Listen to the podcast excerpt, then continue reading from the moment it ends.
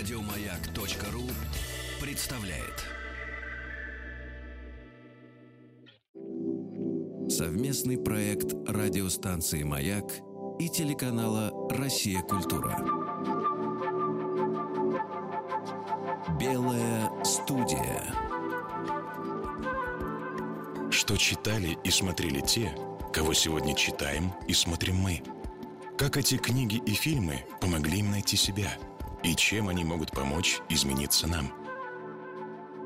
Ровно пять лет назад, 11 февраля 2012 года, гостем самого первого выпуска программы «Белая студия» был Андрей Сергеевич Кончаловский. За эти пять лет он закончил трилогию по пьесам Антона Павловича Чехова на сцене театра имени Моссовета, в которую вошли «Дядя Ваня», «Три сестры» и «Вишневый сад», и поставил рок-оперу по роману Федора Достоевского «Преступление и наказание» на музыку Эдуарда Артемьева. В прошлом году он прочел курс лекции «Культурный код нации. Социально-экономическое значение» на факультете экономики МГУ. Его новые киноработы «Белые ночи почтальона» Алексея Трепицына и фильм «Рай» получили престижные кинопремии «Серебряный «Зеленых львов» за лучшую режиссерскую работу на Венецианском кинофестивале и были названы одними из лучших фильмографий режиссера. В этом году на церемонии вручения национальной премии «Золотой орел» фильм «Рай» был назван лучшим фильмом этого года. В «Белой студии» режиссер и сценарист, народный артист РСФСР Андрей Сергеевич Кончаловский. Дорогой Андрей Сергеевич, пятилетие «Белой студии» Вы были самым-самым нашим первым гостем. Для меня невероятная загадка, как человек может пройти такой огромный путь с 75 до 80 лет. Человек очень много уже сделавший, прочитавший, узнавший, с какими-то жизненными концепциями, со сложившимися убеждениями. Казалось бы. И вдруг вы как режиссер, как философ, как личность за эти пять лет это просто драматическая какая-то дорога. Это мое ощущение, или вы тоже ощущаете внутренне, что эти пять лет, они как-то вот... Да, конечно, безусловно. Но вы знаете, тут ведь много обстоятельств. Помимо гложущего меня любопытства и жадности, разобраться, сменить одну иллюзию на другую, я бы сказал. Ну, конечно, еще и какие-то события произошли в личной жизни – достаточно драматические, при которых э, начинаешь по-другому относиться ко времени, к себе, э, к жизни и понимаешь, что, что тебе отпущено, э, в общем-то, каждый день – это первый день остатка твоей жизни. И, конечно, здесь возникают какие-то... Если подводить итоги, то вот подвел итоги, э, скинул в сторону и начал новую бухгалтерскую книгу. Как это случилось, не знаю. Но, наверное, это после провала «Щелкунчика», где у меня была иллюзия, что я делаю не, не только э, авторское кино, но и еще достаточно мере коммерческое. После провала «Щелкунчика» у меня как-то случилась такая перемена взглядов, что больше не надо стараться ничего делать. Вот стараться и э, разобраться, что я понимаю. И вдруг оказалось, что не так много.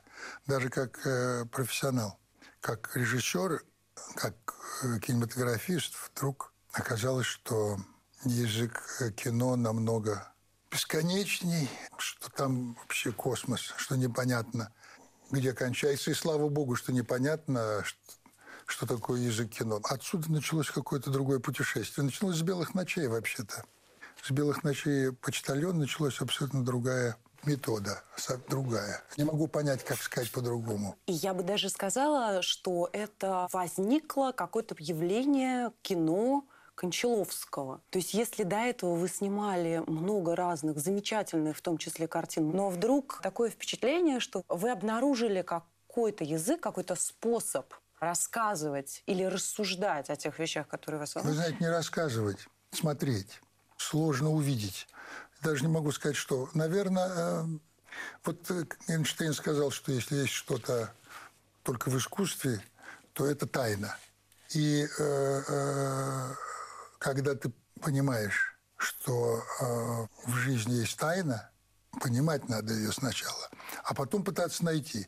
То, что мы ее не найдем, это факт. Но пытаться найти надо. И когда вот я сейчас говорю об этом, то, наверное, эта тайна вы знаете, искусство, наверное, имеет возможность увидеть за видимым невидимое.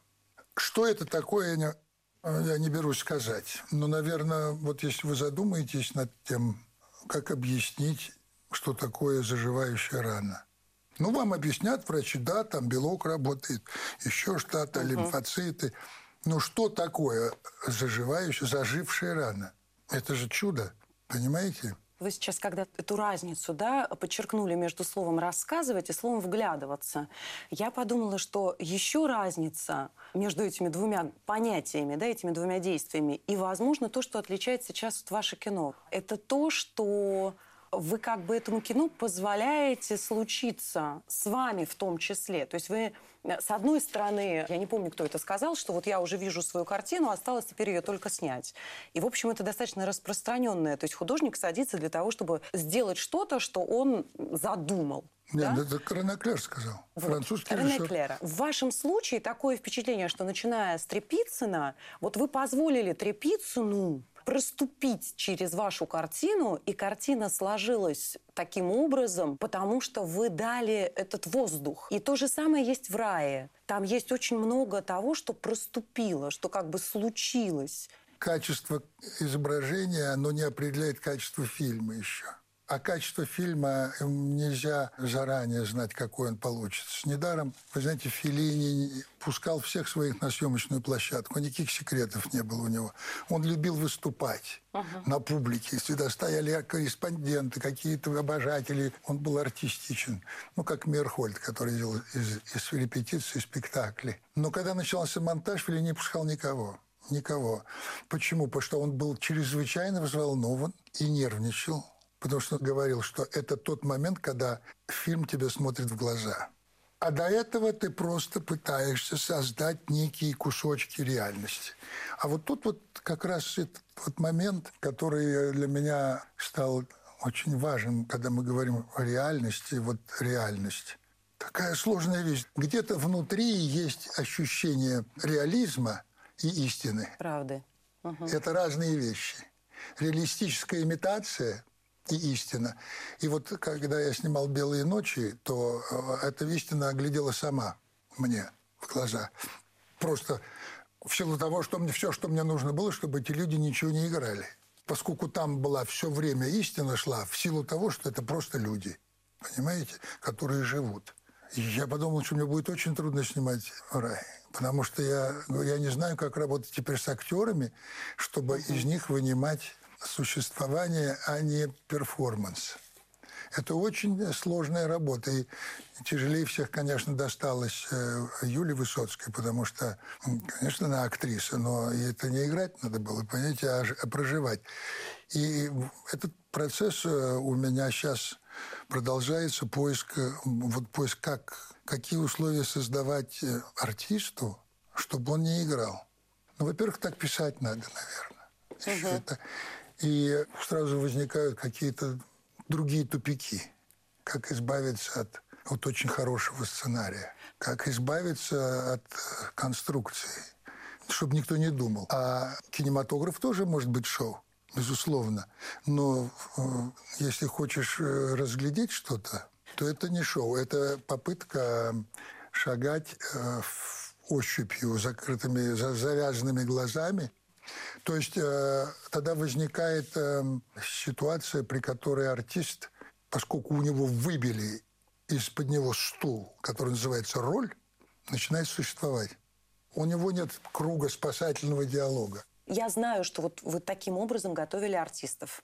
И действительно, там удивительно совершенно, ну, например, у Юли там есть моменты, когда ну, просто до боли ты не понимаешь, э, кто это говорит, это ее собственное. Все и, собственное. Я имею в виду вот да. ее, это Юлия Высоцкая это переживание, это или ее, это, это Ольга, которую она играет, это понимаете? То есть получается, что в этом артисте, просто в этой личности, в этом человеке есть и такая краска в его спектре.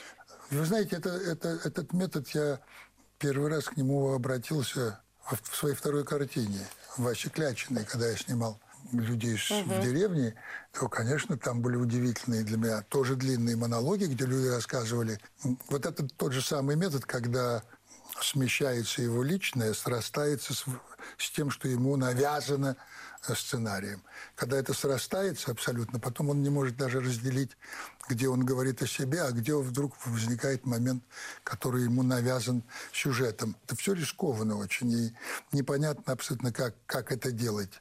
Единственный критерий, когда артист не знает, что делает, реально не знает, что делает, и когда он потом, еще настоящий артист говорит, я лучше себя никогда в жизни не чувствовал. И Юлька после этих четырех дней очень тяжелых, мучительных, потому что я, там же никого нет, там людей не было, это закрытое пространство с глазом камеры, они чувствовали себя абсолютно в клаустрофобии такой. Это совсем другое психологическое состояние, когда голос только через динамик, я там что-то задаю вопрос. Она, она просто, она, вот эти слова всякие, там, я, я больше не могу это скорее относится к тому, что она больше не может сегодня работать. Угу.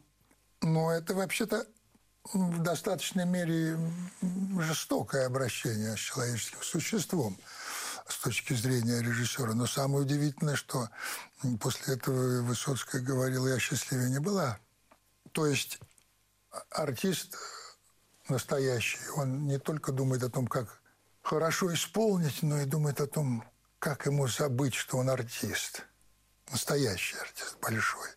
Поэтому, вот, скажем, в американской школе актерской есть такое выражение «баллистическая игра». Вот Аль Пачино, Де Ниро, вот они как раз учились у Марлона Бранда вот это to be ballistic, uh-huh. баллистический. То есть, когда ты запустил свою, свою энергию куда-то, и ты абсолютно не знаешь, что случится в кадре. Я пытаюсь сейчас сопоставить вот все, о чем вы сказали про провал Щелкунчика, и то, что у вас после этого как-то вот вы перестали стараться.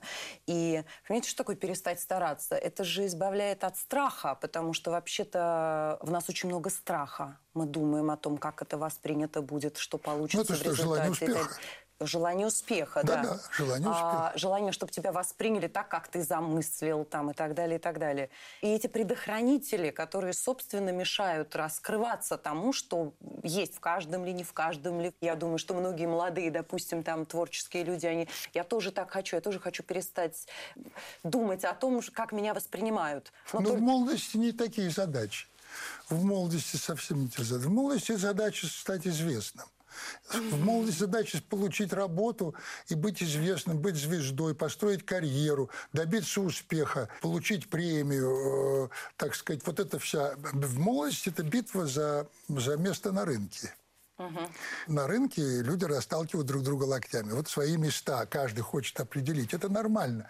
Я тоже, когда, особенно когда в Америке был, мне нужно было завоевать свое место, которое никому не было интересно его мне уступить. Это задачи, которые абсолютно логичны для художников, для всех. Если возьмете Микеланджело, который э, вообще подвел очень много художников, выбивая у них из-под их ног заказы. Совместный проект радиостанции «Маяк» и телеканала «Россия. Культура». Белая студия. В «Белой студии» режиссер и сценарист, народный артист РСФСР Андрей Сергеевич Кончаловский.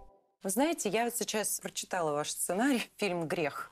Это как раз история Микеланджело. И интересным образом для меня этот э, сценарий новый, это новое исследование, да, оно как бы продолжает и преступление, и наказание, и рай. Э, в каком аспекте? В том смысле, что вот эта цель, которая оправдывает средства, и то, на что, что мы готовы вынести за скобки. Вот сейчас, условно, условно говоря, я сделаю вот это, вот это все ради великой цели, а потом вот это все, что я сделал на пути к ней, оно как бы забудется, потому что я совершу что-то очень великое. И, условно говоря, Раскольников «Преступление и наказание» Это та же самая логика. Там все по-разному разные поступки совершают. Раскольников убивает старуху, нацист э, в рае строит великое будущее, коллаборационист во Франции считает, что он помогает своей семье, как бы, а как же иначе, вот у него сын и так далее. Микеланджело забирает заказ у, условно говоря, Сенсавия, который только что спас ему жизнь, потому что ну, он же лучше это сделает. Это же будет намного более совершенным произведением искусства. Удивительно, как к этой теме вы заходите с разных концов концов в этих произведениях. Ведь это же тоже, условно говоря, вопрос цели и средства. До какой степени и у какого э, масштаба злодея можно взять деньги, чтобы создать шедевр? в случае У с кого Микеланджело. угодно деньги можно взять, чтобы шедевр. Если уж на то пошло. Вот, да Кто или дает, нет? бери Да или нет? Это, это правда, понимаете? Ведь добро, условно говоря, мораль, да, и этика, на мой взгляд, они не столько про поступки, то есть что ты сделал во имя морали, во имя этики, и во имя добра, а сколько про отказ от какого-то свершения. То есть вот в моем понимании там, порядочный человек – это человек, который не совершает непорядочные поступки. Не знаю. Я вам скажу. Кто-то сказал из больших художников, я готов на любое преступление для того, чтобы сделать то, что я мечтаю сделать как художник. Это очень, такой, очень Powerful message, да? правильно, это очень э, искренняя концепция. Э, Потому что, конечно, если ты сделаешь преступление, создашь ничтожную вещь, то это ты должен за это отвечать. Андрей Сергеевич, но если мы возьмем сейчас, условно говоря, рай, и мы возьмем преступление, наказание, то люди, которые там совершали некие поступки, они руководствовались ровно такими же соображениями. Условно говоря, для Гитлера и его товарищей Германия великая, которую они собирались построить, это такой же шедевр, ради которого они абсолютно не собирались жалеть Сог- да, то же согласен. самое Раскольников, А, согласен. который уж точно он убивает старушку, потому что это и есть его шедевр, собственно, переступление Правильно. черты. Конечно, ну, смотрите, и там, и там э, было наказание. И, и там, и там наказание было... Наказание это э, Раскольникова точно то же, что и наказание нацистских преступников.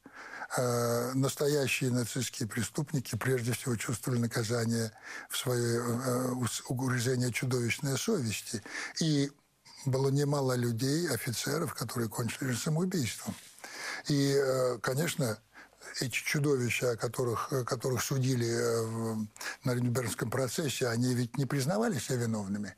Тот, кто не признает себя виновным, заслуживает смерти. Но когда Раскольников попал в Сибирь, ведь Федор Михайлович сказал, что у него медленно началось перерождение. Наказание это было от Бога шло, оно шло внутри. Бога, на- ад в душе, а не снаружи. В душе ад у Раскольникова. Но, правда, он не написал, потому что он закончил роман фразой «но это Совсем другая нет, да, это совсем другая история, требующая другого романа. Понимаете, э, это сложная вещь, но мы постарались, конечно, в опере вот это ощущение, то, что Соня сказала, что ты не сможешь жить с этим грехом. Ты не сможешь жить. Там, где кровь, там будет смерть твоя. И, э, но это вообще закон природы. Мне просто кажется, что не заключается ли в этом суть этики, если хотите, не знаю, добра. Даже не в том, что ради него э, совершаются какие-то поступки, или, как замечательно сказано в картине «Рай», вот это усилие. Что усилие нужно не для того, чтобы совершить что-то во имя добра, а для того, чтобы не совершить, когда ты понимаешь, что любая идея Никакая, условно говоря, там Достоевский, который говорил, что никакая концепция и никакая мировая гармония не стоит слезы ребенка. Ведь он что ставит на чашу весов? Вот давайте мы решим, стоит, условно говоря, одного ребенка довести до слез, чтобы все люди во всем мире навсегда были счастливы. Стоит или нет? И он отвечает так, что нет, и вообще Достоевский всем своим творчеством, Да. что нет, не стоит. Хотя Правильно. Поэтому один умный писатель и написал, что Достоевский был Дон Кихотом русской литературы, а Антон Павлович Чехов был ее Гамлет. Вот, Гам... вот Антон Павлович Чехов такие вопросы не задавал, потому что они нереализуемы и нерешаемы. И поэтому это, с- собственно, когда она говорит усилие, она же говорит усилие, потому что она... э, Вы знаете, вот рана заживает, да? Рана заживает. Это чудо. Также и добрый поступок чудо. Поскольку если заживающая рана чудо, и она необъяснима, и это величайшее может быть на свете добро, заживление раны, величайшее добро. Потому что смерть была нанесена живому, и живое закрылось. То же самое с поступками человеческими. В том смысле, что проявление добра – это неестественно. Естественно, что человек способен на чудо. Вот это естественно. А просто говорить, что все люди добрые – это большая иллюзия, потому что если бы так было, то мы бы уже все в раю жили. Правда? А что для вас вот э, в преступлении и наказании, если мы говорим о чуде, наверное, самое удивительное чудо, которое описано в Библии, кроме самого воскресения, да, пожалуй, это воскрешение Лазаря.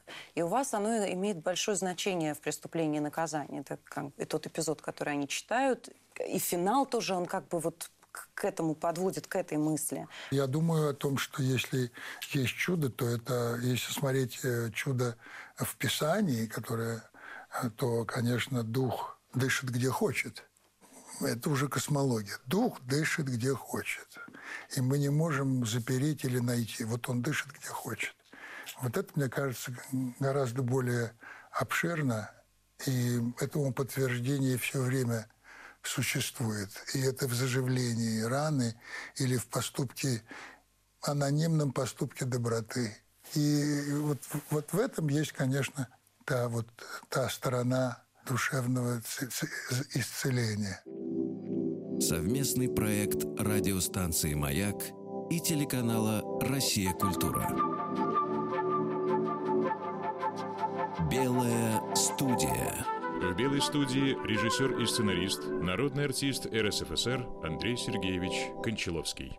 Мне кажется, что слово, кстати сказать, «преступление», оно очень точное в русском языке, поскольку преступление подразумевает просто некое переступление некой черты. Вот здесь добро, а здесь на самом деле зло. Мне кажется, что эта граница существует. И когда речь идет о том, что этой границы нет, она тонкая, зло рядится в маску добра, добро рядится в маску зла, мне кажется, что человек на самом деле совершенно четко знает, где заканчивается добро и начинается зло. Почему Раскольников? Он совершает, да, ему кажется, что вот здесь, условно говоря, зло не зло, а очень даже добро. Но в минуту, в секунду, когда он это совершает, он понимает, что вот сейчас он переступил, и все. Вот. Ну, вы знаете, вот Достоевскому повезло. Он жил во время, когда это не было, он только предчувствовал в бесах нарастание некоего крайнего фундаментализма. А Германия пережила совсем другой процесс. Германия пережила массовый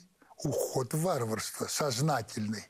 И то, что большая часть населения Германии поддержала нацизм, и то, что большая часть населения Германии, которая состоит из булочников, аптекарей, э, каких-то фермеров, потом одевали формы, шли и закапывали других людей живыми в землю, они это делали, потому что все это делают, и что это считалось необходимым для создания. А дальше куда они пришли? Они пришли к шизофрении, к алкоголизму, к наркотикам и к пониманию того, что это катастрофа в этом смысле вы правы, что все равно убийство натурально может быть только для сумасшедшего маньяка или садиста. Вот это я и называю объединяющим нас. То, что заставляет нас ужаснуться самим себе. А, вы, а что это такое?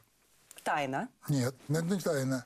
Это способность человека проецировать страдания другого на себя. Человек, убивая, потом понимает, что он совершил это или делая больно.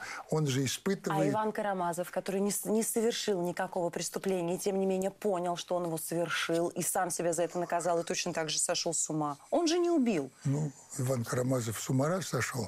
Ну, ну какой с ума сошел? Он very lucid, как говорится. Ясный ум такой, понимаете, хла- холодный, ледяной. В суде вы, конечно, для меня такой авторитет. Я сейчас пойду братьев Карамазовых перечитывать, но я, но как я помню, что он сошел с ума.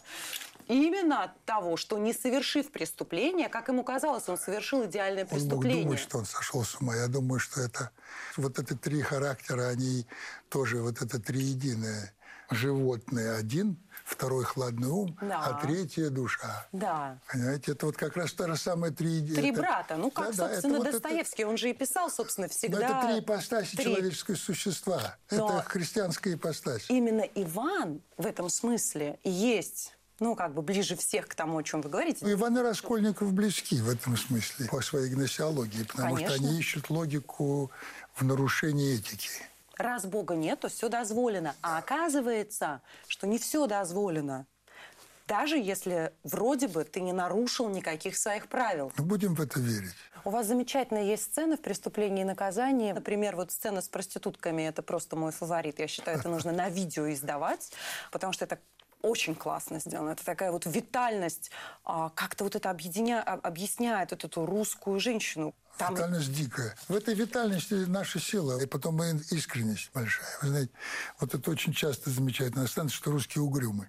Русские угрюмы. Но когда они счастливы или улыбаются, они улыбаются искренне. Десять лет назад я думал, нет, я не могу этого искреннего хамства. Мне лучше не искренняя вежливость. А теперь я предпочитаю искренняя, пускай иногда большая грубость, чем эта вот неискренняя улыбка ледяная, за которой ничего не скрывается. Та сцена, про которую я начала говорить, «Преступление и наказание», это сцена э, непосредственно перед признанием Раскольникова. Сон. Да. Убийство есть, лошади. Убийство лошади. Да. Это удивительная по своей силе метафора, не метафора, но какая-то капля, в которой отражается русский дух и, с одной стороны, это очень страшно. Во-во-во.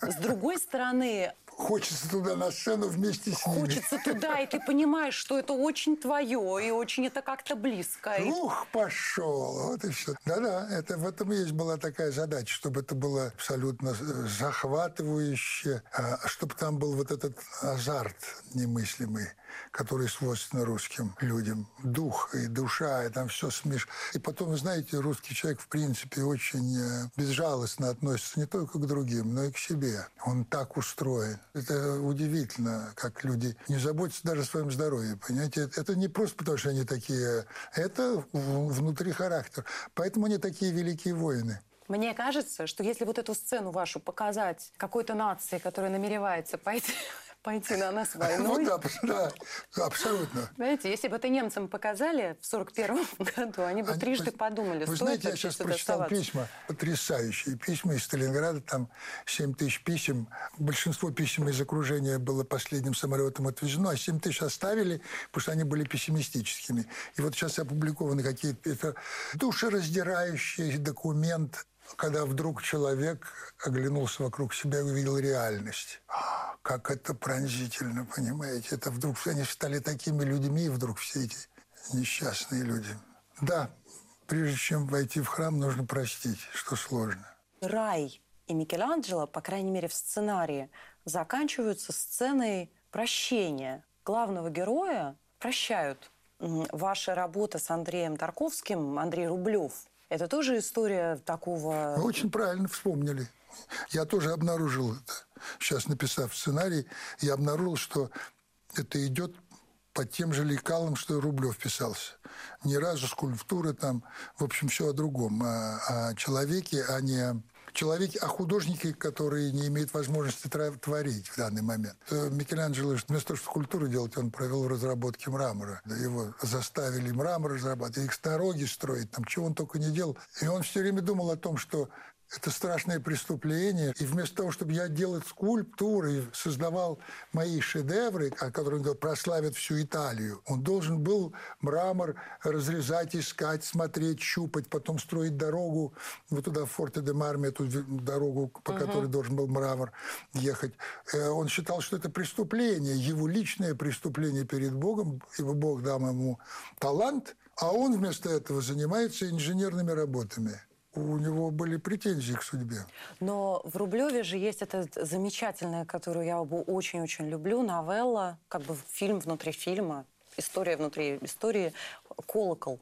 Причем, что там еще потрясающе, что там а, помимо того, что вот мы видим создание этого колокола, и человек, который идет вот так, как вы сказали, да, он идет на ощупь. Он же не уверен в том, что у него это получится, но он должен излучать вот эту убежденность на всех окружающих, потому что иначе ему не дадут материал для того, чтобы сделать этот шедевр. То есть это такой парадокс. Ты должен фактически врать да? до того момента, Конечно. пока у тебя получится. Ложь во спасение. И самое поразительное там, что колокол сам по себе, как такой символ, поскольку... Ну как узнать, получилось или не получилось вообще-то про произведение? Это всегда очень сложно. Ну, если звучит... А колокол – это когда тебе вот в тот момент, да. когда вот либо он зазвонил, либо не зазвонил. То есть либо получилось, либо нет. И поэтому, когда у него это получается, это абсолютно катарсический момент, по-моему, такой ну, огромной силы. Хороший. Я люблю его. Эта сцена очень важная. Но сценарий, вы знаете, он был в, три, в два раза. Да, это из, два раза длиннее. Да, что... Мы потом страницы вырывались на съемке прям вот так вырывали, потому что Тарковский позвонил мне из Владимира и говорит, слушай, я не знаю, что делать. Я снял шесть страниц, а уже два часа материала. Я приехал, говорю, ну ты снимаешь очень долго все. Вот смотри, какие сцены, это бесконечная панорама. Вот я по-другому не могу. Сокращай сценарий. Я говорю, ну как сокращать? Мы написали ее. Он говорит, ну, это, вот раз страницу, два страницу, три, бум, нет новеллы. Угу. Вообще, по идее, это точно то же самое, что, что Микеланджело придумал для в гробнице папы. Пошел да, 48, 48 скульптур, а в результате получилось 4. Потому что он все, он набрал такого, набрал заказов, и потом думал, я этого никогда не сделаю в жизни. У него вообще была паранойя страшная, потому что наобещал всем. Угу. И большим семейством вообще. Семья – это же понятие э, средневековое фамилия, семья. У нас она как раз очень популярна.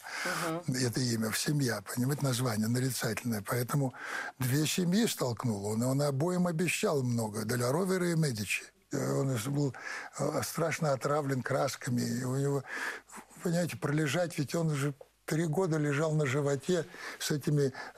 Почему шляпу делал? Тут были свечки у него.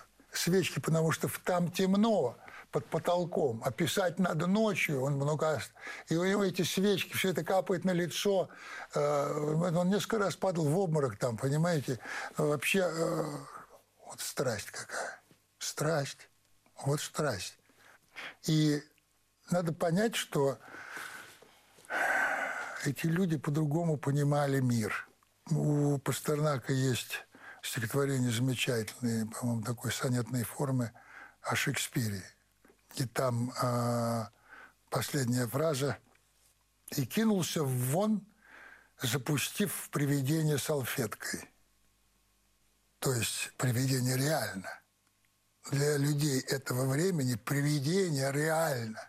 То есть это дьявол. Вот этот человек сидит, он дьявол наверняка. Или эта собака бежит, она бес. А вот там ангел с крыльями пошел – вот он прошел. Это очень реально для них. Они не удивлялись. Ой, я увидел что-то. Понимаете, нет, это, это реально для них. Вы сейчас будете Шекспира ставить, что безумно интересно. Вы задумали именно трилогию Шекспира. Да. Причем три произведения, вы сказали? Трагедия, комедия, фантазия. Три вещи. Ну, как бы три ипостаси.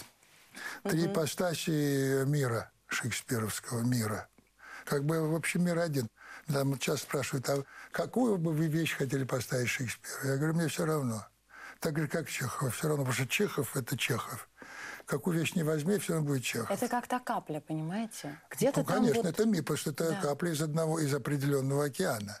Именно. Из определенного океана, когда по капле можно понять, что это Индийский океан или Северный Абсолютно. Ледовитый. Конечно, но так на это великие, вот они создавали эти миры.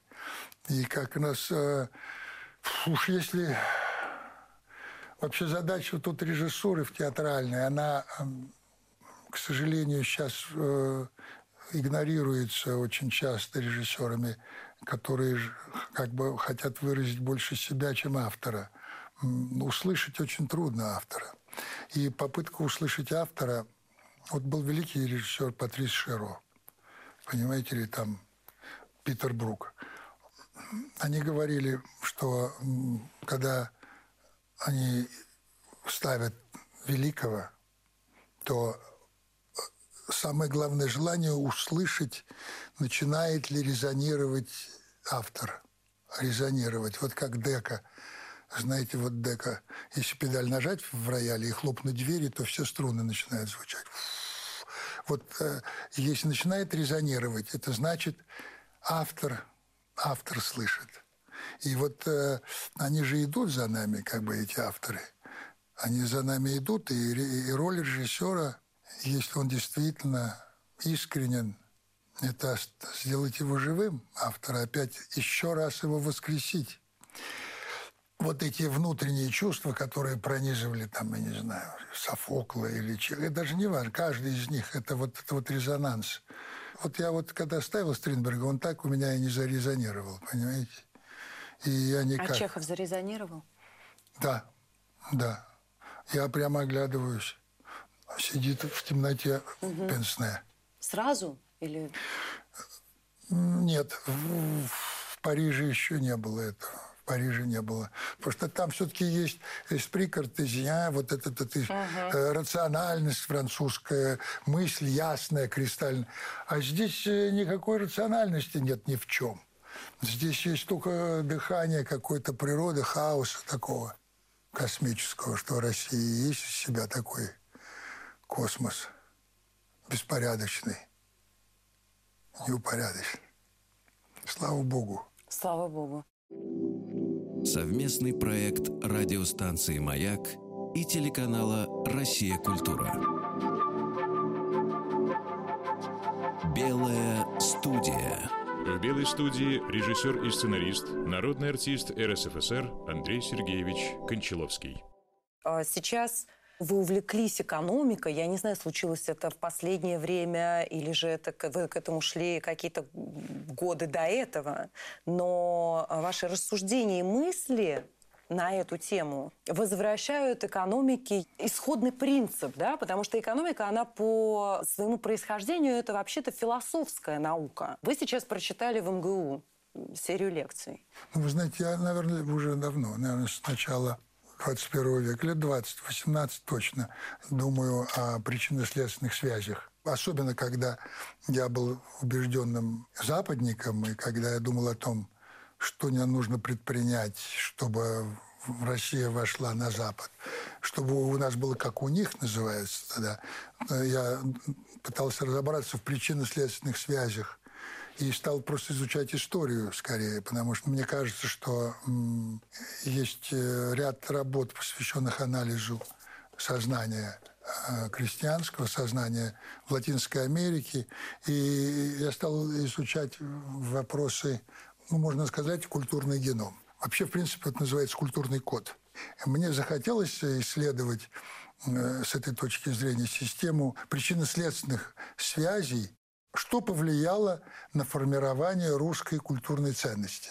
Потому что культура – это не вилка в левой руке, да, и не, а, понятие не чистый воротничок. А культура – это все, что человек делает, когда встал, как встал, весь день провел, потом пошел, лег в постель. Пока он спит, культура спит. Но как только он проснулся, угу. его культура начинает выражаться в поступках, э, выражаться в его системе приоритетов что важнее, что менее важно.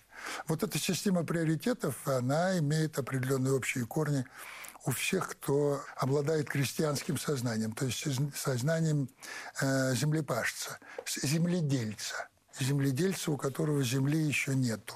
Она принадлежит кому-то другому. И что принципиально? Что самое существенное для подобного сознания? Очень существенно, какой климат просто.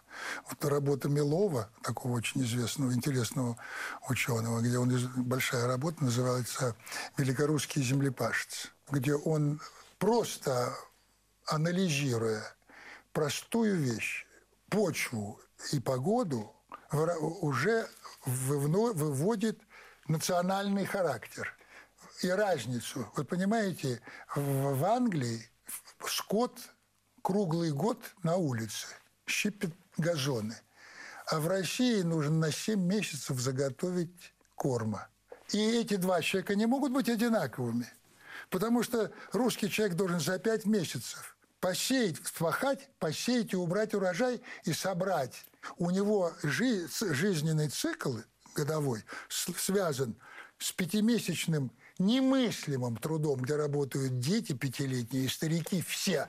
Мало того, даже если будет работать вся семья – он не соберет урожая, если не будет работать весь род. Это гениально просто. А в России наш климат не позволяет распасться родовому строю. У него каждая глава называется какой-то пословицей.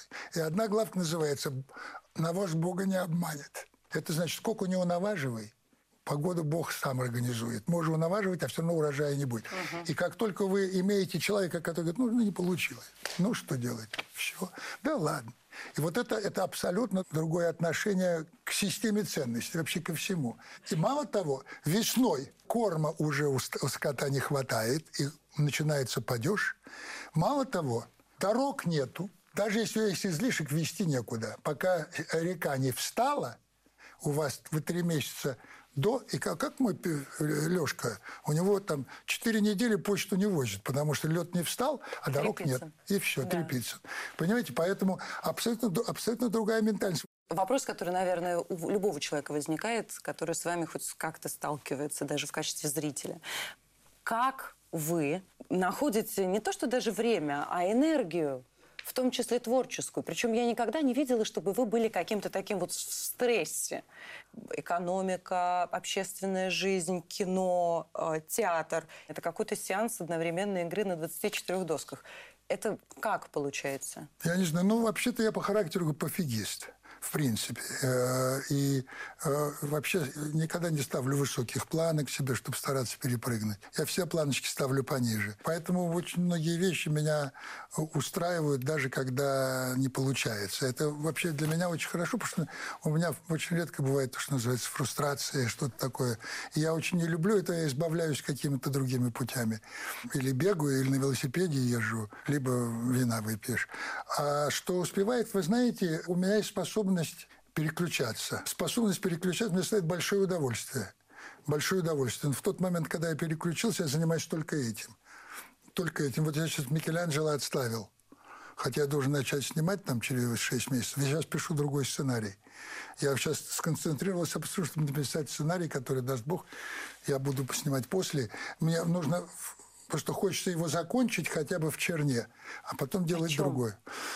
Ну, рано говорить. Ну, а как бы так, если, не знаю, ну, если зеркально взять э, фильм, вот этот вот «Рай», и взять зеркально и перенести его зеркально в Россию. Я даже не знаю, как по-другому сказать. Ну, так сказать, вот э, что происходило в эти годы в советской власти. О людях, об убежденных, о строителях коммунизма, об искренних, о наивных – о безжалостных. Ну вот об этих людях э, хочется просто, потому что сейчас никто не знает, что такое советский строитель коммунизма, честно говоря. Просто не знает. Никто не помнит уже этого. Вот если наши кто-то из нас не сделает из нашего поколения, никто уже не знает даже, не волнует даже.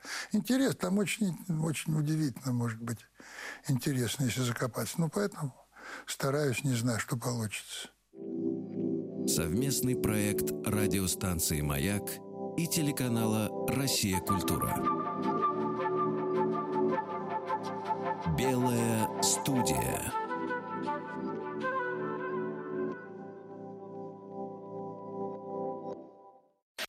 Еще больше подкастов на радиомаяк.ру.